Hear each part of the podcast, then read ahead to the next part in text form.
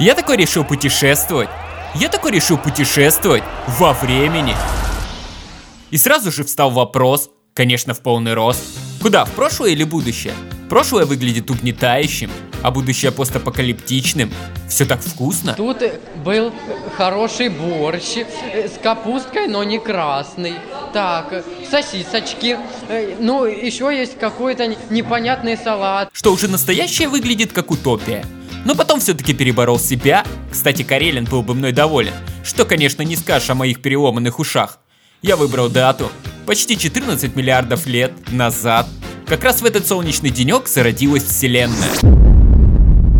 Просто захотелось предупредить создателя, что после всех его манипуляций в дальнейшем появятся люди.